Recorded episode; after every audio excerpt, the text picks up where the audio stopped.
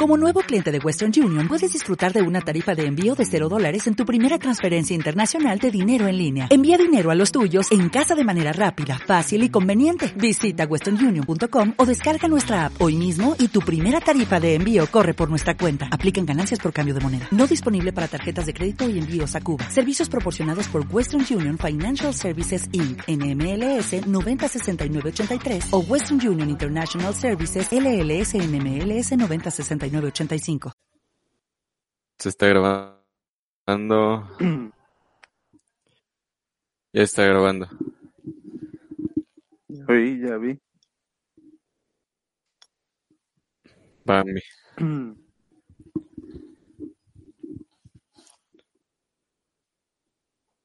Esto va a estar difícil, está raro.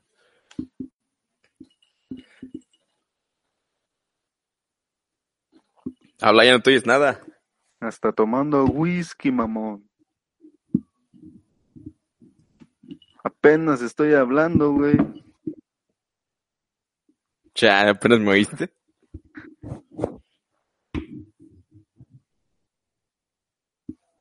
No, ya, bueno, ya ahorita ya aquí ya pasaron 10 segundos que te escuché. Sientes al escucharme, al verme. Bien, de que ya, ya hayas regresado a grabar después de tanto tiempo, después de tres meses que me dejaste solo, grabando a ver lo que se me ocurría. La gente ya te pedía, así, miles de personas, ¿sabes? Tres meses. Millones, me imagino. Ah, claro, todos los días, mensaje tras mensaje. ¿Cómo te fue allá? ¿Cómo te fue en tu cuarentena, en tu resguardo? Bueno, que todavía sigues, ¿va?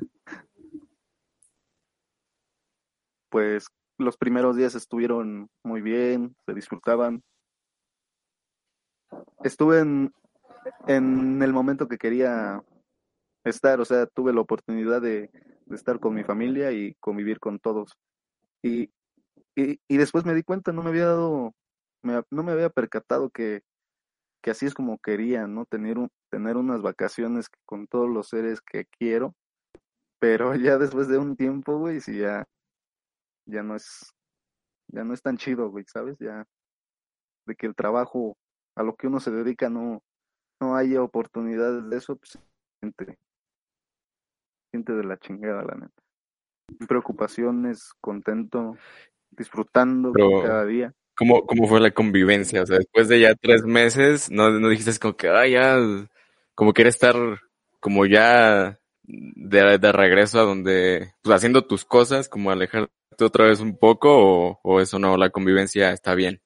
O sea, quisiera, por ejemplo, el lunes, viernes, como si fueran las actividades normales, pero como que sábado y domingo te acostumbraste a, a grabar, a hacer proyectos, imaginarte cosas. O sea, más que nada me extrañabas a mí. Había un, un momento que decía, quiero, quiero que este güey ahí esté para estar grabando. Tenía una idea de agrado, ahora cómo le hago. Y ya abandonaba la idea. Se me olvidaba, ya no me ¿Y ya tienes fecha de regreso a tu trabajo Pero sí, o algo así? o sea, sí se disfrutó. Habían mencionado que el 17 de este mes, pero así como veo las cosas ya no, ya no lo veo muy ¿Crees que no? cerca, la neta. Fíjate que yo No, también estuve como Aunque no entiendo en, por en un qué, si distanciamiento. todo se podría hacer con bien. Ah, va, va. Digo, yo también viví como un distanciamiento de, de, de, porque no estuve con, con mi novia, se fue a, a Acapulco los, o sea, todo este tiempo, no la vi ni nada. Y me acuerdo que yo te decía mucho que como que eras medio débil en, en, en esa parte de, de, como a manera de burla también a lo mejor, ¿no? Pero en esa parte de que decías que te gustaría estar todo el tiempo donde estás ahorita con Ajá. tu familia y con tu novia. ¿Cómo fue la convivencia con tu novia? Ah, pues fue muy agradable, güey. Son de las de la mejor etapa de mi vida, yo creo. Una de las mejores. Me la pasé bien, me la he pasado muy bien. La convivencia ha sido buena, muy excelente. O sea, ¿te quedarías así? O sea, por ti está bien esa, esa parte. No, o sea, ya, o sea, estar un mes, y cada ocho días, cada ocho días, Ajá. Así te digo, yo también tuve como esa experiencia ahora que mi novia no estuvo, se fue a, estuvo lejos, este, y me acordé de ti, me acordé de ti que decías que querías estar con tu novia y yo te hacía burla, que, que estómago tan, tan débil y no sé qué. Y en todo ese tiempo, ese tiempo me di cuenta que sí tenía razón, eres medio débil en esa parte. O sea, como que, no sé cómo tú veas, no sé cómo tú veas, pero eh, yo siento que una relación a distancia se complica cuando no hay como confianza. En algún otro podcast ya lo habíamos dicho. Y, y, es complicado si no hay como cierta seguridad eh, en ti mismo y, en tu pareja. En mi caso, la verdad, eh, sí extrañé o extraño a mi novia, lo que quieras, pero no había como una inseguridad o, no había como un sentimiento de, de que estábamos lejos, ¿sabes?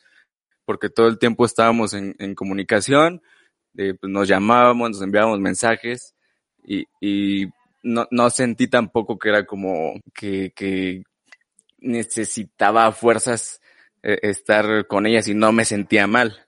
No, al contrario, o sea, sí extrañas y eso, pero, pero no sé, siento que, o, o, tal vez yo porque soy más seco, no sé, no me lo explico, pero la verdad sigo sin, sin como estar están de acuerdo en esa parte contigo de, de la distancia. De hecho, hasta yo siento que tú eres más romántico que yo, güey. Me he dado cuenta en algunas cosas que, que, que publicas. Así, aunque se vea simple, digo, yo siento que a veces yo no lo diría. Y tú sí. Y, y de nosotros fue así, güey. Vamos a, a estar juntos antes de yo irme definitivamente para allá a estudiar, güey. O sea, todos los días nos veíamos. Y entonces eso era lo que a veces ella se, se agüitaba más que yo, ¿no? O sea, yo, yo tenía más claras las cosas y ella no. O sea, como que ella te contagiaba, te contagiaba del sentimiento como de nostalgia de, de, que no estaban juntos. Ajá, de nostalgia. Sí, era así porque después de ahí yo empezó a extrañar a mi mamá y básicamente era la, la que luego también extrañaba de aquí, güey. O sea, yo te había dicho, creo que lo extraño a mi mamá y quisiera estar allá con ella. Y haz de cuenta la nostalgia me llegaba. Me llegaba de ambas partes. Y luego también mis perros, güey. Sabes que soy amante de los perros. También, güey. O sea, pues ya te hacía falta, ¿no? Darte un, un relax. Sí, pero ya, ya se pasó. Quiero un relax. ya hay que estar ahí. Ya se pasó. No tanto eso, sino como te digo, sí. hace falta trabajar. No vas a vivir de amor, güey. Mucha gente sí, sí se fue como que pues la, la, está pasando mal ahorita en este aspecto de, de, de, del dinero y eso, pero no sé, o sea, a mí me da un... Digo, yo sé que tú te lo tomaste también como unas vacaciones, o sea, siento que en tu caso puede ser muy diferente, pero, pero de, otra gente siento que como que se cerró oportunidades teniendo como muchas herramientas, o sea, y siento que mucha gente al revés, lo mencionaba en un coloquio que hice, que mucha gente tomó esta, esta como crisis o esta situación para, para poder generarse este algún otro negocio o algún otro proyecto que, que vio un mercado y, y, y, se animó a como a, hacer algo diferente y hubo otra gente que, que se cerró mucho a, a que pues ya todo se fue al carajo. Pues sí, güey, sí. Hasta yo he llegado al punto de que, que sí me, me, me he agüitado bastante. Me he puesto en depresión, podría decir. Que, que luego sí digo, chale, ¿cómo lo voy a hacer? Ahorita lo de la escuela. No están perdonando nada, así como que, ah, no, si no tienes, nos vale verga, ¿no? vamos a seguir cobrando. Lo, aunque no estemos dando clases presenciales, pero va a ser lo mismo. Aunque pues, no veo el motivo por qué sea así, mínimo un descuento, porque pues no es igual. Sí. No aprendes igual, es, es más fácil que te distraigas.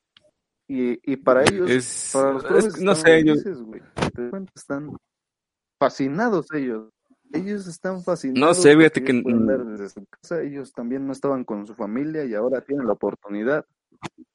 Digo, es que, o sea, yo también tomo las clases, o sea, en mi casa, o sea, no sé cómo tú lo veas, pues yo, o sea, esa parte del, al menos para la escuela, esa parte del, me despierto cinco minutos antes de tomar clases, como, qué rico, ¿no? Cuando antes te tenías que despertar dos horas antes. Es como una parte positiva. Sí, yo voy a las dos partes, ¿no? O sea, tanto hay cosas positivas, tanto hay cosas negativas, dependiendo de la situación de cada persona. Por ejemplo, yo en mi casa no tengo internet y tengo que venir acá con mi hermano donde él tiene. Y o sea que yo sí me tengo que despertar como cuando estábamos en las clases presenciales. bueno, y tengo que caminar. Sí, tal vez a ti te fue parto. Como medio kilómetro. Ajá, por eso te digo, cada, dependiendo de qué persona sea, ¿no? Tienen la oportunidad. Sí, claro. Más fácil. Pero, por ejemplo, acá también lo veo que, que toman las clases presenciales así en el pueblo, niños que conozco y, güey, tienen que estarle pidiendo prestado su computadora, a sus primos, a los que tienen dinero, güey, para tomar esas clases. Y los primeros días puede ser bien, ¿no? Pero quieras o no, aunque, aunque sea tu familiar o algo, pues sí, se siente incómodo de parte tuya y también de la otra persona a la que le pides el favor. Yo ya me siento incómodo, incluso yo aquí, también es mi hermano. Ahora imagínate las otras personas que tienen que hacer lo mismo. Por eso te digo, hay cosas positivas, hay cosas negativas. En ese aspecto, la educación siempre ha sido como muy desigual y muy injusta. En, los pueblos siempre ha sido, creo que diferente que en, que en las ciudades o en las urbes, ¿no? Y, y ahorita pues igual se, se vio lo mismo, pero creo que, que no hay que, o sea, tampoco se puede parar, ¿sabes? Porque del otro lado hay gente que sí, que sí puede tomar las clases y nada más tiene el pretexto o decir, no, es que no puedo, o, el papá que, no sé, niños de primaria, como dices, que el papá tiene que estar presente, es como que se quejan porque no quieren estar presentes en, en, la clase, ¿sabes? O sea, esa parte también tampoco me gusta de la actitud de, de, de, la gente. Hablando de gente que sí puede. Sí, porque te voy a lo mismo. Ah. Hay gente que puede y le pone peros. Le pone incluso ahorita más peros cuando esa persona quería estar así, güey, y se acomodaría justo ahorita a su, a su manera que él quisiera y aún así se queja. La libreta, ¿no? O sea, casi no me gusta estar enviando la tecnología, pues, mucho así en, en estos aspectos de las tareas, trabajos. Siento que me desoriento. Pero pues ahí lo voy intentando poco a poco, a ver cómo va funcionando.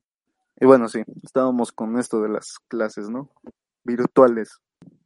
Bueno, pues a mí sí me han...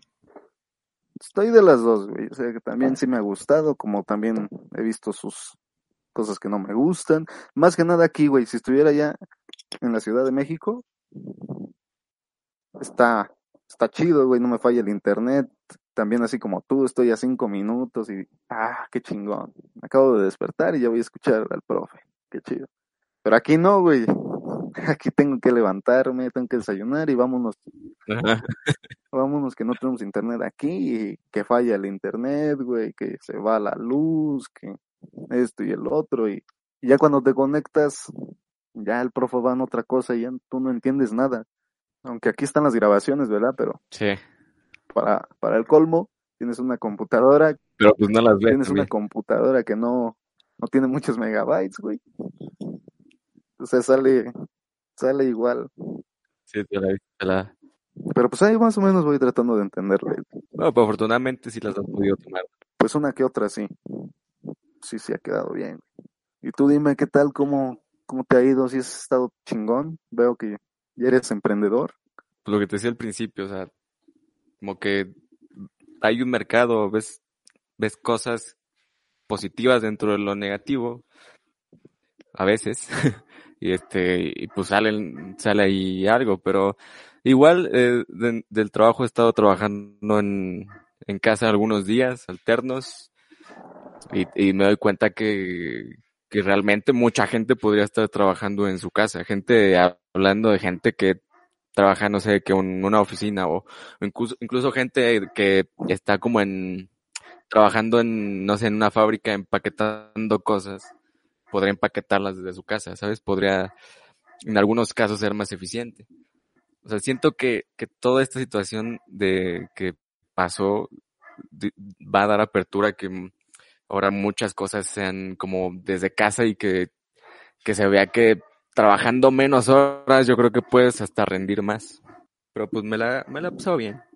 En términos generales, como que no, vaya, no, traté no de irme para abajo y si, en algún momento sí te preocupas de, no sé, perder el trabajo o a lo mejor la escuela y eso, pero pues traté de generar un, un plan B con, con lo que dices del, del emprendedor y eso, que te estás burlando.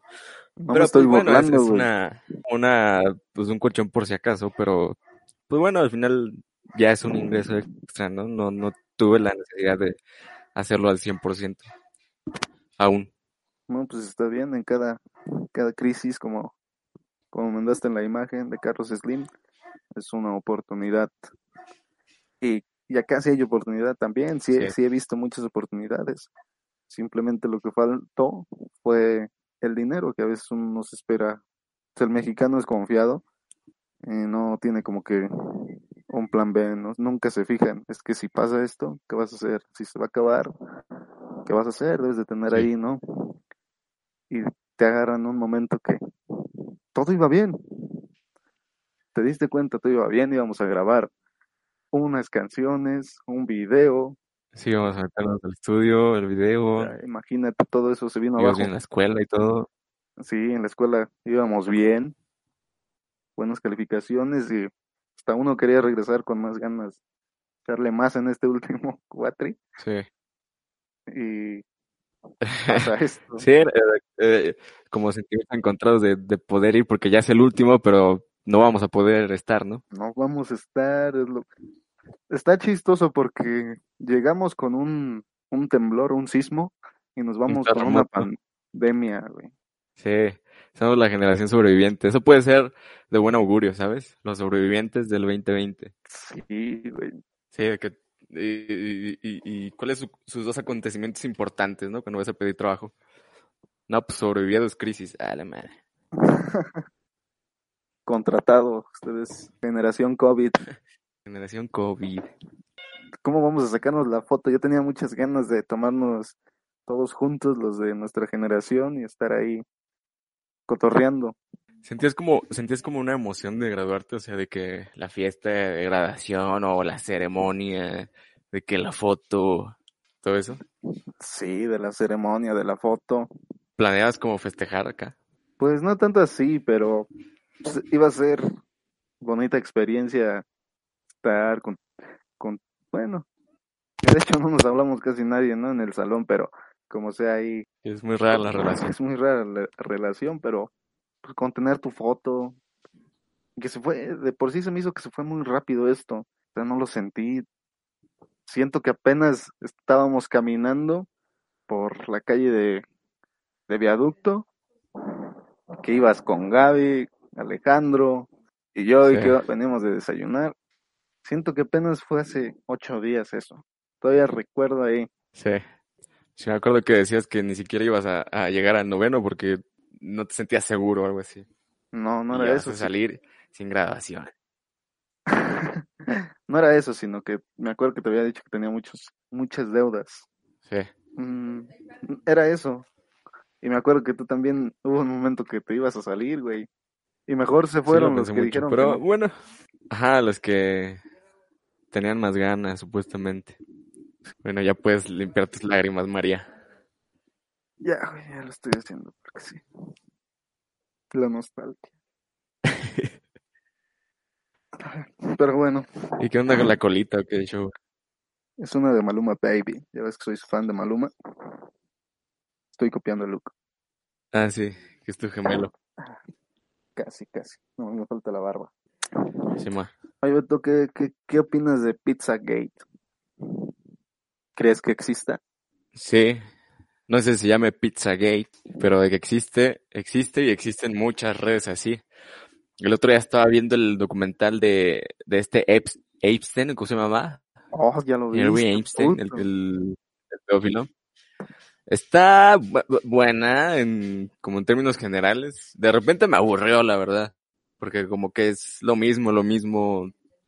Te muestran como toda la investigación que le hicieron desde el, que estaban con el, lo del juez en, California hasta que se fue trasladando al FBI y desde el 2000, 2006 empezó a investigarlo.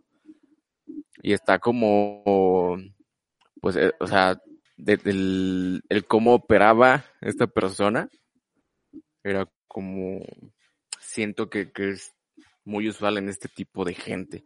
Y o sea, después de lo de Anonymous, o sea, la verdad me interesé verlo después de lo de Anonymous, la verdad no me, me daba flojera verlo.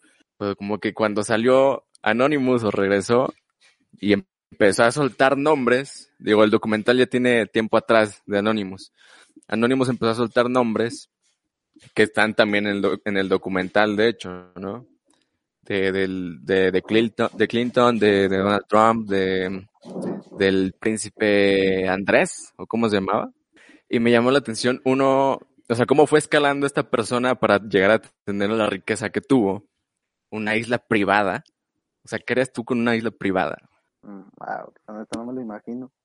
y, ahí es donde sucedía, sucedía todo, como todas las víctimas que, que fueron a, a denunciarlo en el último juicio, este, todas, todas tuvieron experiencias ahí. Haz de cuenta, bueno, te platico cómo, cómo, cómo operaba. porque me interesa, güey. Eh, todo empieza con él ya en una mansión y él le tenía como gustos muy excéntricos de estatuas y de que en la pared de este cosas como muy bizarras. Que dirías que show. Y tenía una sala de masajes, una cama de masajes, tenía un sauna, ¿sabes? Como, como si fuera un spa. Invitaba a niñas o tenía él a cargo su personal que, que consiguieran adolescentes o mujeres, mujeres jóvenes para que, para contratarlas para que les diera masaje. Y pues ahí, obviamente, llegando, aceptaban el trabajo, eh, eh, pues por necesidad.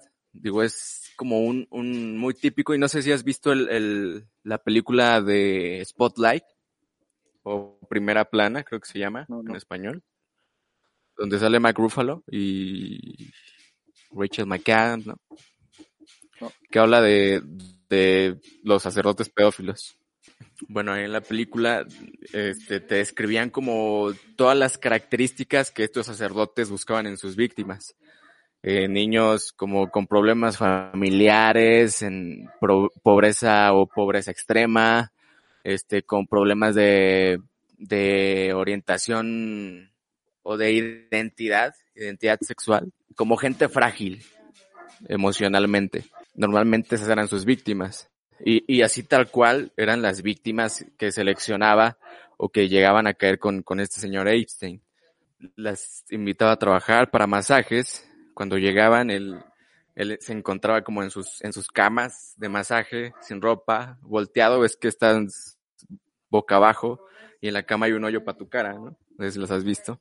Este, y pues normal, ¿no? Al principio, masajito, que la pierna, que la espalda, pero después se volteaba y pues estaba sin ropa. Y de eso de alguna manera las, las, las intimidaba, decían como, oye, es que este, miran qué mansión estoy, este es, poderoso, es, se intimidaban, ¿saben? ¿Sabes? Y este, al final terminaban por no poner resistencia por el mismo miedo. Y las que sí ponían resistencia, él les decía, ok, no quieres, perfecto, pero mira, tú por cada, cada que me traigas a una te doy de que 200 dólares. Entonces estas chicas que, que sí se resistían, pues ahora se encargaban la mayoría de, de recolectarle víctimas, por así llamarle. Sí, creo que ya se perdió. ¿Tú me ¿Tú me con esa actriz tuvo algo que ver, no con, con este señor, pero... No te digo, no te digo, no te digo.